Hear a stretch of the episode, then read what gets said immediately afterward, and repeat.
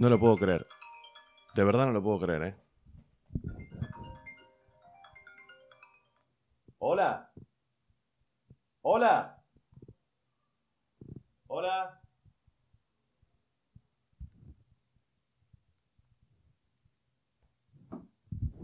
Bueno, ustedes se preguntan por qué... Eh, algunos de ustedes parece estar preguntando por qué no grabo episodios, por qué no grabo episodios del podcast, por qué no subo más episodios. Ustedes vieron, con todo lo que me cuesta a mí, sentarme, tener un momento en el que nadie me rompa las pelotas y todo, para poder grabar esto, eh, lo estoy haciendo cuando son las 5 y 18 de la tarde del 24 de diciembre, o sea, un rato antes de la noche de Navidad. Me pongo las pilas. Uy, gato, ¿qué querés? ¿Qué pasa, Gonet? ¿Qué pasa? ¿Todo bien? ¿Querés decir algo a la gente?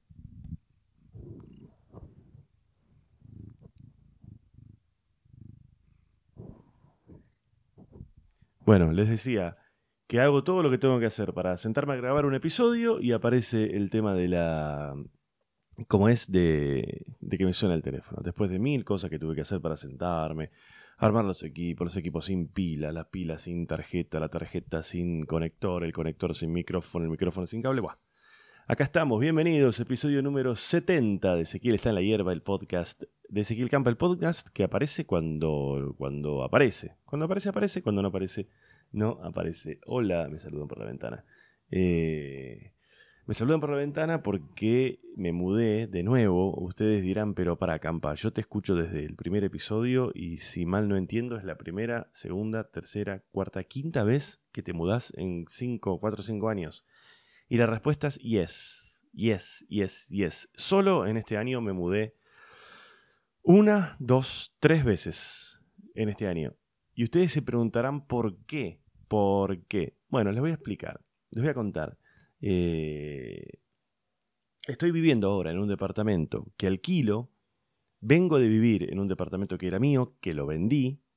¿Por qué lo vendí? Porque me estoy construyendo mi casa y necesito la plata. Entonces vendí ese departamento en el que vivía y me fui además de la casa que ustedes conocen, que por ahí la han visto en los videos de, de Dicky del Solar, esa casa con parque, pileta, todo eso lo tuve que dejar porque el propietario vendió la casa. En una casa que yo alquilaba, el tipo la vendió, me tuve que ir.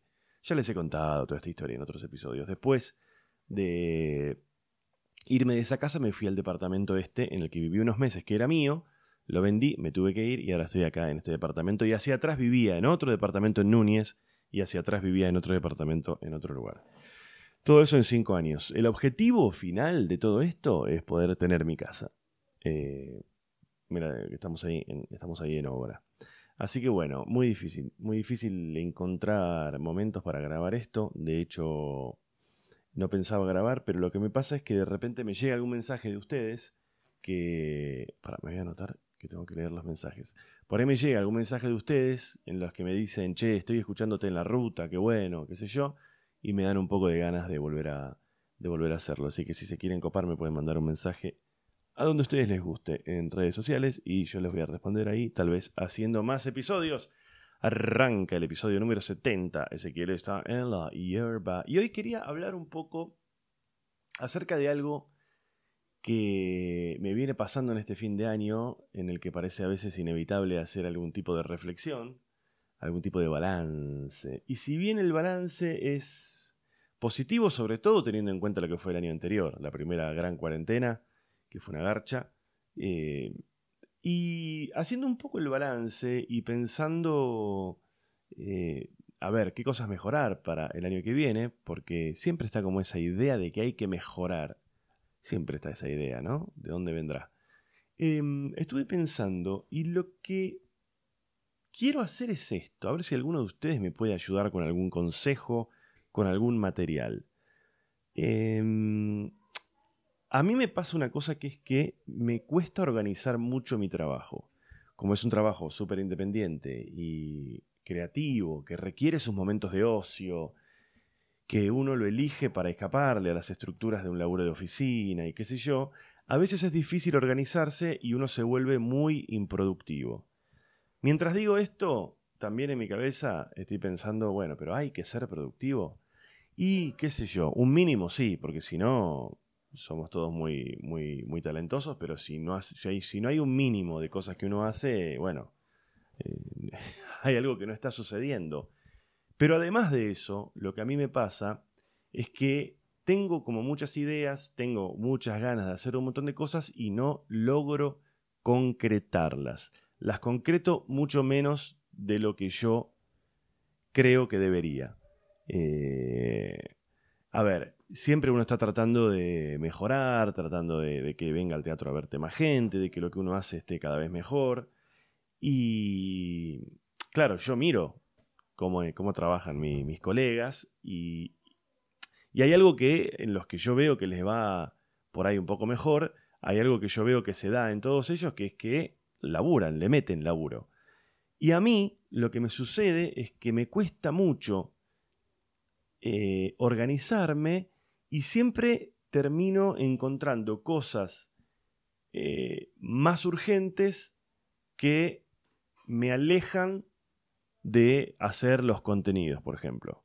A ver, les doy un ejemplo. Suponete, yo me mentalizo para que el lunes que viene eh, grabe otro episodio del podcast, porque digo, listo, dale, vamos a empezar a grabar y qué sé yo. Llega el lunes y hay 30 cosas pavadas, ¿eh? Desde la cafetera que se rompió, hasta el trámite que hay que hacer, hasta el llamado que hay que responder. Todas esas cosas me van comiendo el día y después ya me olvido de que tengo que grabar un episodio o directamente se me van las ganas. Y, y lo que yo me pregunto es, ¿cómo puedo hacer para que eso me deje de pasar?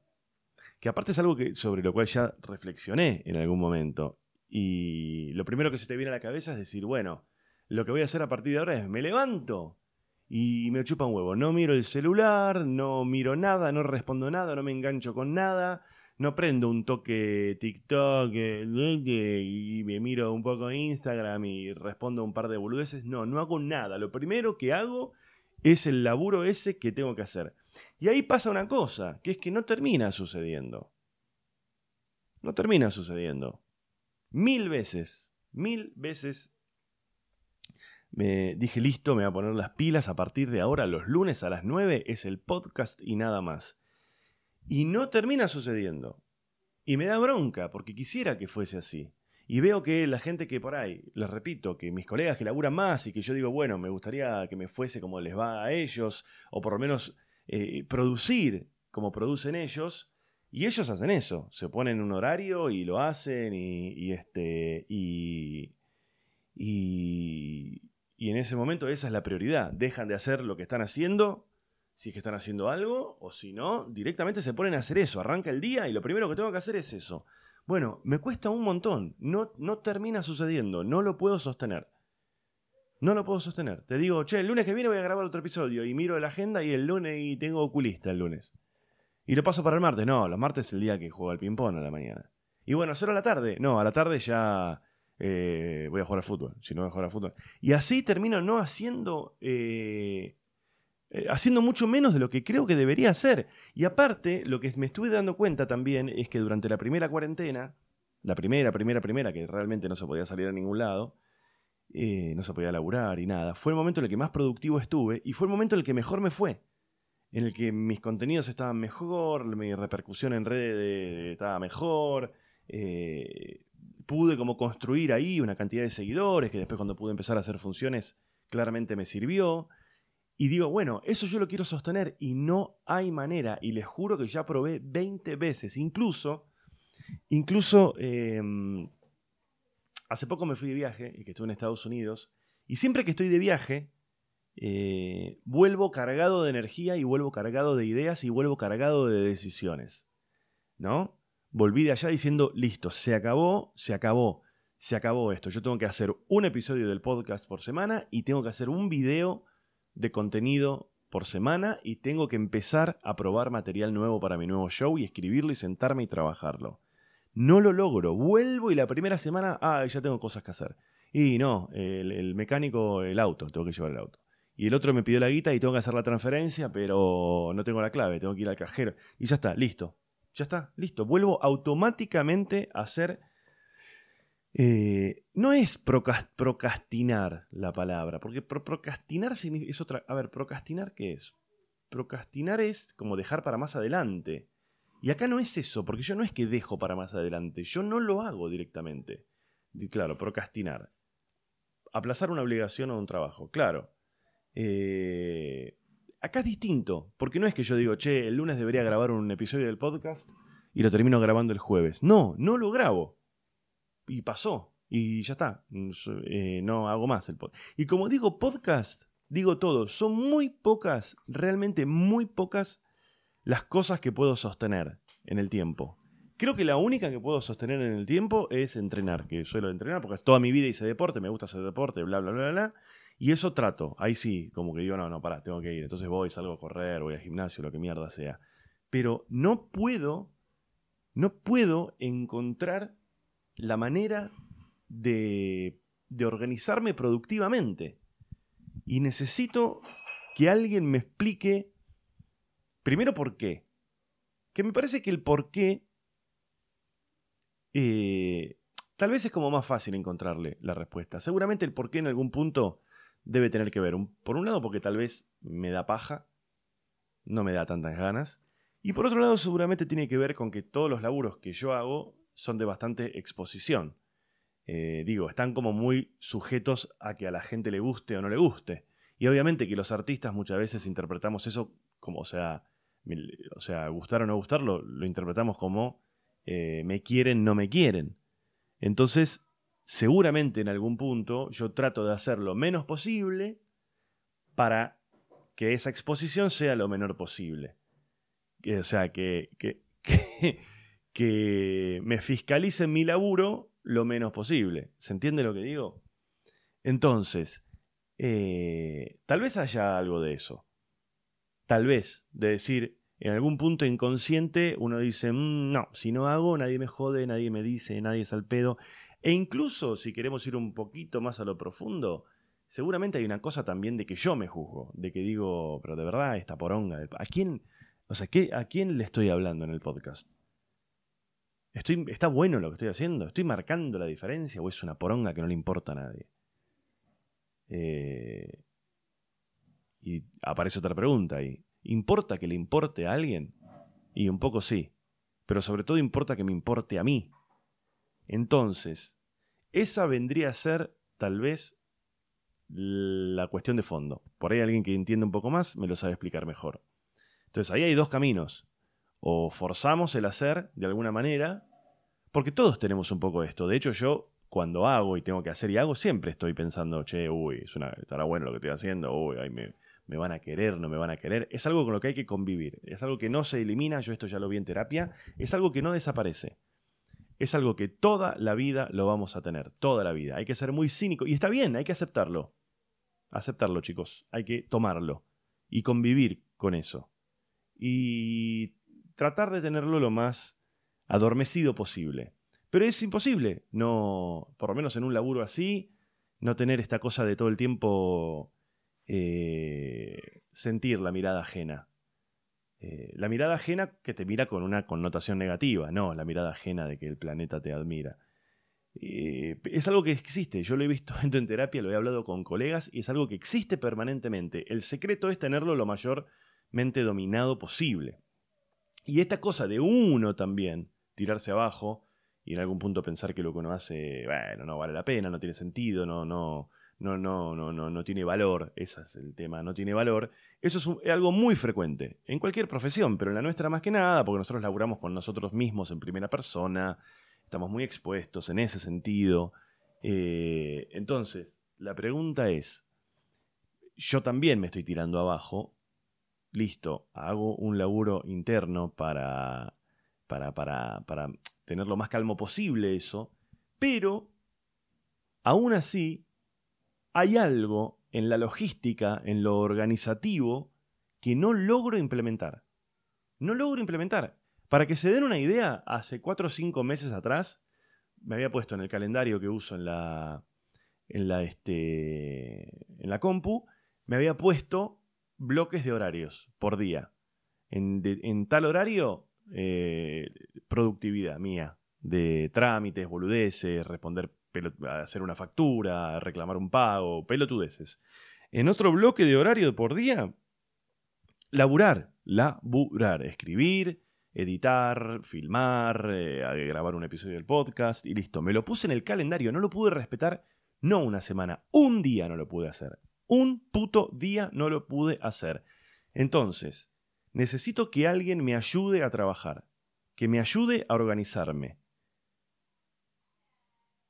A ver, otra decisión podría ser, listo, me chupa un huevo esto, soy lo que soy, hago lo que me sale. Eh, y me genera más culpa, me parece, porque no siento que esté haciendo todo lo que podría hacer. Me siento como pajero, hippie, eh, improductivo. Eh, y no, y no, y no. no, no estoy contento con eso. No estoy contento con eso. Es cierto también que la creatividad es difícil, porque la creatividad no es de, de 11 a 3 de la tarde. La creatividad aparece, desaparece, una idea, pero hay una parte de sentarse a laburar, que eso sí es diario. Más allá de que hay trabajos de creatividad que uno puede hacer, porque de repente yo puedo decir, bueno, listo, no sé, eh, hoy no se me ocurre nada, bueno, pero miro algo que me puede inspirar miro una película, miro un especial de stand-up, leo algo de comedia, leo lo, lo, que sea, escucho lo, lo, que sea, lo que sea, algo. Y no, no, no logro hacerlo, no lo logro hacer. Necesito que alguien me ayude, necesito que alguien me ayude a organizar mi trabajo. Ahora, si me van a decir, ponete de 4 a 3 que vas a tal cosa y de 8 a 11, bueno, les repito, lo intenté y no me funciona. La respuesta es, ¿cómo solucionamos eso? ¿Me pasan un link de un video, de una charla TED de alguien que explique esto? ¿Me da una mano alguien? ¿Hay alguien que sepa? Yo me acuerdo, en el colegio secundario, yo tenía una materia que se llamaba metodología del estudio, que era una materia en la que te enseñaban a estudiar, cómo se estudia. Que parece algo muy tonto, o sea, si a vos te dicen, che, ¿y cómo se estudia? Y se estudia. Practicás algo. O si tenés que leer, lees haces un cuadro sinóptico. No, hay una metodología para estudiar. Entonces tiene que haber una metodología para trabajar también. ¿No? A la vez, esto en mi cabeza suena bastante contradictorio porque justamente yo elegí esta profesión, entre otras cosas, porque no quiero tener estructura de, obligaciones y de oficina y de horarios y nada. El otro día lo hablábamos con Lucho Mellera, que él en particular, creo que ya lo dije esto en otro episodio, él en particular tiene una cosa que yo admiro mucho, que él no se pone ningún tipo de presión para generar contenidos. Él dice, yo soy comediante de stand-up, mi laburo son las funciones. Eh, te pido perdón, Lucho, si, bueno, estás escuchando, pero te pido perdón si estoy eh, citándote mal. Pero lo que digo es que él me decía que digamos, él quería ser comediante de stand-up justamente para no tener nada de obligaciones, tipo oficina, de horarios, de cosas. Pero la verdad es que hay un mínimo que sí tenemos. Tenemos eh, una función que es un día en un teatro al que tenemos que ir, la gente se tiene que reír, la función tiene que durar una hora X, etc. Eh, entonces no es tan la nada misma, no es tan la nada misma. Y de verdad, yo me siento mucho más pleno cuando puedo producir y puedo hacer cosas. Pero les repito, no logro. No logro una mínima organización. No logro. No lo logro. Y lo peor es que cuando lo hago, cuando le meto, todo mejora. Todo. Las estadísticas del podcast mejoran, las estadísticas de mis redes mejoran. Eh, y eso para mí es, por un lado, un placer, porque es lo que tengo para hacer como artista en este momento de mi carrera, de mi vida. Es una vidriera, me estoy mostrando, o sea, puede abrirme algún tipo de puerta, me puede conectar con gente y ahora voy a hablar un poco de eso. Me puede conectar con gente para lo que sea, desde una cosa de un laburo hasta una cosa de, che, me gusta lo que haces, ah, bueno, hagamos alguna. Eh, y, además repercute seguramente después en, la venta de entradas cuando hago funciones y qué sé yo. Pero bueno, lo digo por vez número mil, no puedo organizarme. Por favor, les pido, les pido por favor que me den una mano de alguna manera. Che, no, les decía recién Em, ah, les voy a contar esto. Les voy a contar un poco de esto. A ver. estuve en Estados Unidos y fui, a hacer funciones. Em, estuve en Orlando, Miami y Nueva York. Y fue la, este, tercera, cuarta vez que voy a, actuar allá. Y les, quiero contar una, una, una, anécdota que seguramente, si no saben de quién les estoy hablando, tengo que hacer un esfuerzo para que la anécdota tenga algún interés, porque es este como muy eh, graciosa para mí, pero, pero sí. Bueno, a ver, se las explico. Hay un comediante que se llama Dave Attell, Dave Attell, que no es Dave Chappelle. Son muy parecidos los nombres, pero no. Este es Dave Attell. Si lo googlean, Dave Attell con doble T, A-T-T-E-L. Bueno, el tipo es una leyenda del stand-up. No les quiero hacer un, eh, resumen de su vida, porque, pero es una leyenda viva del stand-up. Es un tipo de sesenta y pico de años, comediante histórico. En una época, en los 80s y en los 90s, era lo que se llama comediante de comediantes que es una expresión que se usa para, nombrar a los comediantes que son referentes de la comunidad de comediantes en general, es decir, comediantes a los que los comediantes van a ver. Eh, y eso es algo que, a través de los años se va dando naturalmente. Eh, bueno, Dave Chappelle, que es el otro comediante que por ahí lo conocen, que tiene muchos especiales en Netflix, lo fue durante muchos años. Dave Attell también. Eh, a ver, ¿qué significa esto en la práctica? En Estados Unidos hay como comunidades de comediantes en dos o tres ciudades, Nueva York, Los Ángeles y Chicago también. Todos esos comediantes habitualmente hacen funciones, algunas más grandes, otras más chicas, algunas en clubes de comedia, otros directamente por ahí llevan más gente, entonces lo hacen en teatros. Entonces, eh, ¿qué significa comediante de comediantes? Que muchos de esos comediantes que están, suponete, en Nueva York, suponete, terminan su función y se van volando al teatro al que se está presentando este otro comediante porque lo quieren ver. Es como, no sé, como, no sé, futbolistas que quieren terminar el partido que están jugando para irse a ver a Messi. Medio como ese vendría a ser el concepto. Como muy respetados y qué sé yo. Bueno, Dave Attell es uno de esos tipos que en los 80s y en los 90s era un referente muy fuerte en la comedia.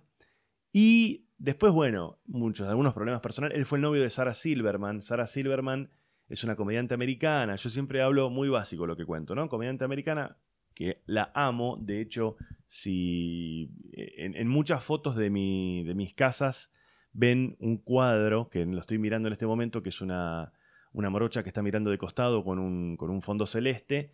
Esa es Sarah Silverman. O sea, tengo un cuadro en mi casa, una foto de, ella. Ella era la novia de, de Dave Attell. Y la leyenda dice que ella lo dejó y no sé qué, y bla, bla, bla, y él quedó muy mal y tuvo unos años medio oscuros en su vida. Y medio que nunca más, como que se cayó del mapa de la comedia durante un par de años, este, estuvo medio guardado, medio apagado, etc. Y cuando, bueno, cuando volvió, eh, nada, quedó así como un comediante eh, de club de comedia, ya no, no hizo más teatros, y como muy respetado, muy respetado el tipo, eh, pero eh, quedó un poco como, como, como en las sombras. Bueno, la cuestión es que el tipo, para todos los que nos gusta el stand-up, es un claro referente, un tipo de, muchísimos años de trayectoria, muy respetado. Bien, hecha esta presentación, les cuento esto. Cuando vamos a Nueva York, eh, una de las personas con la que yo viajé, que es un ecuatoriano, Charlie, que se llama Charlie García, igual que nuestro Charlie García. Eh, bueno, viajé con Charlie, que es productor de stand-up allá en Estados Unidos, y me dice, eh, me dice, no, me, me cuenta que él se había hecho amigo en los últimos tiempos de un comediante americano que se llama Preston, de nombre, un pibe joven que eh, es un caso muy raro porque es un americano que vivió muchos años en Costa Rica, entonces habla español, entonces le gusta hacer comedia en español, por más que sea americano. me estuvo contando de este Preston. Eh, entonces cuando llegamos a Nueva York me dice, che, vamos a verlo a Preston esta noche porque hace un Open Mic. Los Open Mic, les repito que ya los contesto, pero el Open Mic son estos ciclos relajados en los que los comediantes probamos material. Son shows de 4 o 5 comediantes, cada uno hace 15, 20 minutos y por lo general uno prueba material. Es una cosa muy relajada en lugares chicos, con entrada muy barata o a veces incluso con entrada gratis. Que es lo que estoy haciendo yo en el Teatro Taburete en Palermo, Club de Comedia Taburete, que vengo haciendo un ciclo que se llama Armadillo, que es lo que hacemos los comediantes, que nos tomamos este laburo en serio. Eh, vaya el palo a al quien le quepa el sallo que se lo ponga. Eh, es un ciclo que armé, que estamos a veces los jueves con otros colegas, en los que yo estoy probando el material que voy a hacer cuando estrene mi nuevo show. Bien, dicho esto, insisto, me dice el ecuatoriano, Charlie, me dice, vamos a verlo a Preston, que está en un Open Mic, que eh, entre todos los comediantes que están, son cuatro o cinco comediantes, está Dave Chappelle. Vamos corriendo. Buah, cuestión que vamos a este lugar, un sótano, literal, pero literal, no estoy, no, lo digo como, como una imagen poética ni, ni como una cosa peyorativa, era literal un sótano. Habría en el público siete personas, ponele. Como mucho, sí, siete personas habría. Entre todas esas personas estábamos nosotros tres. Eh, Charlie García, productor ecuatoriano, Francisco Pino Argotti, comediante eh, y cantante y, personalidad de la televisión de Ecuador, y yo. Los tres estábamos ahí y había tres o cuatro personas más. Cuando le, cuando le toca a Dave Attell, imagínate nuestra. Eh, mi, emoción, sobre todo, estaba muy contento de verlo en, en, una situación tan privada. La cuestión es que él hizo un set de más o menos media hora y durante toda esa media hora nos estuvo jodiendo a nosotros porque éramos los únicos tres que estábamos con barbijo. Que, abro paréntesis, eh, no existe el barbijo en Estados Unidos. Literal, no existe. O sea, este. Eso, no existe. y bueno, nosotros veníamos este, con el barbijo puesto, qué sé yo, y nos estuvo jodiendo durante toda la noche con esto de que éramos los únicos que teníamos el barbijo puesto, la, la, la, ¿de dónde son? Bueno, de Argentina, de Ecuador, ah, el barbijo, porque ustedes, no sé qué, bueno, todo muy, muy, muy divertido. Cuando salimos a la vereda, termina el, termina el show, salimos a la vereda, esperen que estoy desarmando un micrófono acá. Ahí está, salimos a la vereda nos encontramos con, con Preston y con Dave Attell en la, en la, en, la vereda, digamos. No había nadie, chicos, nadie, absolutamente nadie. Y nos quedamos charlando en la puerta. Entonces el tipo nos cuenta que, que, bueno, que está probando material y qué sé yo. yo. Yo quería como charlar un poco de Cholulo, obviamente, ¿no? Y cuestión que nosotros esa noche teníamos entradas para ir a otro espectáculo en el que también estaba Dave Attell. Pero este otro espectáculo es un espectáculo más armado en el Comedy Cellar. Algún día, si alguno me escribe y, quiere que les cuente qué es el Comedy Cellar, les explico. Es un lugar emblemático de Nueva York. Eh, bueno, y esa misma noche teníamos entrada. Entonces le digo, che, ¿sabés que tenemos entradas para verte dentro de un rato en el Comedy Cellar? Porque allá los shows son, no sé, a las 7 de la tarde, a las 9 y a las 11. Hay y, los días de fin de semana por ahí a la una de la mañana también. Tenés como varios horarios. Entonces podés ir, no sé, a las 7 a ver a alguien a un lugar, a las 11 ir a ver a otro en otro, y en el medio comes, bueno, la dinámica. La cuestión es que eh, le, digo, che, ¿sabés que tenemos eh, entradas para verte? Ah, guau, qué buena onda, qué sé yo. Y nos dice, hagan una cosa, cuando vayan a este lugar pidan una mesa lo más adelante posible, así boludeamos, me dice, charlamos, qué sé yo. Eh, Oh, sí, va, qué sé yo, va. Cuestión que vamos a la función en el Comedy Cellar. Cuando le toca a él se sube y lo primero que hace es preguntar por nosotros. Che, a ver, todo medio oscuro. Es un bar no muy grande, pero sí, todo lleno de gente, todo oscuro, no, no identificás. Entonces pregunta por nosotros. Le decimos, no, estamos acá, sé yo. Bueno, de nuevo, toda la función nos estuvo jodiendo con que estábamos con el barbijo. Y en un momento lo primero que dice cuando nos saluda, ah, argentino, ecuatoriano, qué sé yo, lo primero que nos dice es, em, como que dice, che, ¿les pueden traer una cerveza a mis amigos argentinos y, eh, gente de Ecuador? ¿Les traen una cerveza? Porque como les decía, esto es un bar en el que tenés que consumir, es obligatoria la consumición, entonces están todas las, las camareras, los camareros dando vueltas, este, llevando birra, papa frita, qué sé yo. Entonces dice esto, ¿no? Dice, che, ¿les pueden traer una cerveza? Y yo, bueno, la cuestión es que no nos traen nada el tipo sigue con su material y qué sé yo. A los 10 minutos nos vuelve a hacer un chiste a nosotros y nos vuelve a decir, che, no les trajeron la, cerveza. Che, a ver si le pueden traer la cerveza acá a los chicos, este, no sé qué, bla, bla, bla. Bueno, así durante todo su set, que duró media hora más o menos, durante todo su set estuvo, estuvo diciendo esto de que, che, traigan una cerveza mis amigos que yo los invito, qué sé yo. Yo en un momento, eh, bastante inocente de mi parte, dije, tal vez es una joda interna de que él siempre hace esto. Entonces, nada, es un boludeo entre él y los camareros que se cagan de risa del, del boludo que está sentado en el público, eh, al que todo el tiempo creen que le van a traer una, cerveza, lo cual me parecía muy gracioso. Eh, nunca supimos si era cierto o no, pero bueno, traerla nunca la trajeron la cerveza. Cuestión que termina el show, salimos a la vereda y de nuevo nos encontramos con Dave Attell en la puerta, después de haber hecho este show y qué sé yo. Y nos quedamos charlando un rato y el tipo nos dice, che, ¿no les trajeron la cerveza? No, no, no nos trajeron. Entonces dice, pero pará, vamos a tomar una cerveza. Y el ecuatoriano, este, Charlie García, es, probable que esté escuchando. Si estás escuchando, escribime, Charlie. Eh, el, ecuatoriano le dice, no, no, no, no. Y yo me quedé como... Eh, es fucking Dave Attell que te está diciendo de ir a tomar una cerveza, ¿entendés? Eh, o sea, eh, y, a mí en el momento no me dio para decir, no, no, pará, vamos, porque me daba entre vergüenza quedar como un cholulo imbécil. y además, por otro lado, en algún punto, ponele, en algún punto, no sé si tenía tantas ganas de ir.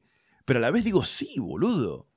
¿Cómo no voy a tomar una cerveza con Dave Attell que me está diciendo él de ir a tomar? ¿Me está jodiendo? Eh, y como que se ensució la situación ahí. Eh, pasó el momento de la birra. Trajeron como unas birras ahí en la vereda, qué sé yo ya se acercó otra gente, porque es mucha la gente que lo, que lo, que, lo admira y que lo sigue, se acercó otra gente, se metieron como en el medio, ya él se puso a hablar con otros, qué sé yo. La cuestión es que nos fuimos y yo me iba caminando por la calle como diciendo, no puedo, no puedo creer esto que acaba de pasar. Y cuando llegamos al hotel, le digo a Charlie, este, le digo, boludo, ¿cómo, cómo le dijiste que, cómo, ¿Cómo le dijiste que no a Dave Attell de ir a tomar una cerveza? Dice, no, no, si no dijo eso. Le digo, pero, ¿cómo que nos dijo eso? Me dice, no, no dijo eso, dijo otra cosa. Obviamente somos tres personas que más o menos hablamos inglés. Entonces podía como haber una... Pero le digo, no, nos dijo de ir a tomar una cerveza. Nos jodió en las dos funciones que, que, que, que, le fuimos a ver, nos estuvo jodiendo. En esta nos jodió toda la noche con la cerveza y cuando salimos nos dijo, vamos a tomar una cerveza. Y por suerte Francisco, el otro ecuatoriano, eh, Pino Argotti, le dijo, no, boludo, nos dijo de, ir a tomar una cerveza y le dijiste que no. Este... Y acá es el problema, ¿no? Porque no tiene remate. La, la anécdota no tiene remate. Como, como todo se va muriendo, ¿no? Saben, una de las, de las cosas por las que estoy grabando este episodio número 70 es porque eh, mañana me voy de viaje, voy a estar en la ruta yendo a la costa y me gusta mucho que ustedes tengan también algo para escuchar en la costa. Perdón, en la costa no, en, en la ruta. De hecho, ahora voy a leer unos mensajes que me han mandado, muy viejos, pero lo que les decía era que eh, el mensaje que me motivó a volver a grabar, a grabar un episodio es el de un pibe que me escribió por Instagram y me dijo. Me dijo eh, que había viajado, como si te dijese, de Gualeguaychú a Buenos Aires y yo lo había acompañado. O sea, había escuchado eh, los podcasts desde Gualeguaychú hasta Buenos Aires. Y ahí es cuando digo, pero la puta madre, yo lo tengo que hacer esto, ¿por qué mierda no lo hago? Eh, así que como voy a estar en la ruta, digo, bueno, por ahí es mucha la gente que va a estar en la ruta. Y, y nada, lo quieren escuchar. Hablando de la ruta, sepan que voy a estar todo, todo el verano, voy a estar en la costa. ¿Eh? Haciendo funciones. Acá estoy mirando. Voy a estar en Mar del Plata, Pinamar, Miramar, San Bernardo y Villa Gesell. Esos cinco lugares. La primera función es el 3 de enero en Pinamar. El 4 estoy en Mar del Plata, el 5 en Villa Gesell, el 6 en San Bernardo, el 7 en Miramar. Y después se, se vuelve a repetir un poco la secuencia. Entren en ezequielcampa.com.ar porque hasta el 31 de enero, si va todo bien, porque esto es así, el teatro es así. Si ustedes vienen, seguimos. Si los números no dan, no podemos seguir haciendo las funciones. Entonces, hasta todo enero voy a estar en la costa. Todo enero. Mar del Plata, Pinamar, San Bernardo, Villa Gesell y Miramar. Y después en el medio de enero, en el medio de enero, el sábado 22, estoy en Palermo. Hay unos días en los que me vuelvo de la costa para Buenos Aires, para Capital, hago Palermo en el Chacarerian y, después vuelvo a irme para la costa. Entonces, todo el verano, todo el enero en la costa y el 22 de enero en Palermo. Ezequielcampa.com.ar, entran ahí y están las, las entradas. Y lo que les quería decir es que tengan en cuenta que yo estoy entrando en la recta final de este show. Si no lo vieron o se lo quieren volver a ver, eh, ahora, vamos, les vamos a hablar de la gente que, que, me escribe diciéndome, che, cuando eh, haces algo nuevo. Eh, bueno, esto, sepan que estoy entrando en la recta final. no me atrevo a decir son las últimas funciones porque no soy un ladri que, que, les va a mentir y decirles algo que no es cierto, porque no es que son las últimas. Pero sí, claramente estoy en los últimos meses de este show. Por ahí, no sé, en algún momento se enteran y solamente quedan 15 días de funciones o queda un mes, ponen. Entonces, lo, que les digo es esto: si tienen la posibilidad, vengan a verlo. Está bueno. El show es el show por el que me dieron el Estrella de Mar Mejor Stand-Up 2021. Me quedan muy pocos días para sacarle el jugo porque ya. Este. ¿Cómo se dice? ¿Cómo se dice? Eh, se me vence el premio. Se me vence el premio, así que 2021, ahí estoy. Y no, esto les quería decir. A, veces me escribe gente que me dice, che, eh, yo ya te fui a ver en Cheto y Choto, ¿es, ¿es, lo mismo lo que seguís haciendo? Yo siempre respondo lo mismo. Siempre, siempre, siempre respondo lo mismo. ¿Me viniste a ver Cheto y Choto? Ah, sí, ok. Bueno, ¿tenés miedo de venir y que sea lo mismo? Bueno, a ver, ¿qué chiste recordás? Uno, decime un chiste que recuerdes. Nunca recuerda ninguno, lo cual está bueno y está malo. Está bueno porque es, bueno, no, no recordás ningún chiste, volvé, te vas a reír de nuevo. Y está malo porque volvemos a lo de siempre, que mi laburo no le importa a nadie y nadie lo recuerda. Nadie recuerda. Nadie che, lo otro que quería, quería hablar un segundo de, otro tema más, y ya vamos terminando, es esto de que en la primera parte del episodio de hoy les estuve hablando de, esta cosa de, querer poder organizar en, mi laburo, ¿no? Y lo otro que quiero hacer para el año que viene es ampliar un poco, es empezar a trabajar con más gente. ¿Miau? ¿Miau o no miau? ¿Miau? No, no, no, no, no. Hace mucho calor para tener un gatito encima, Bonet. No, hace mucho calor.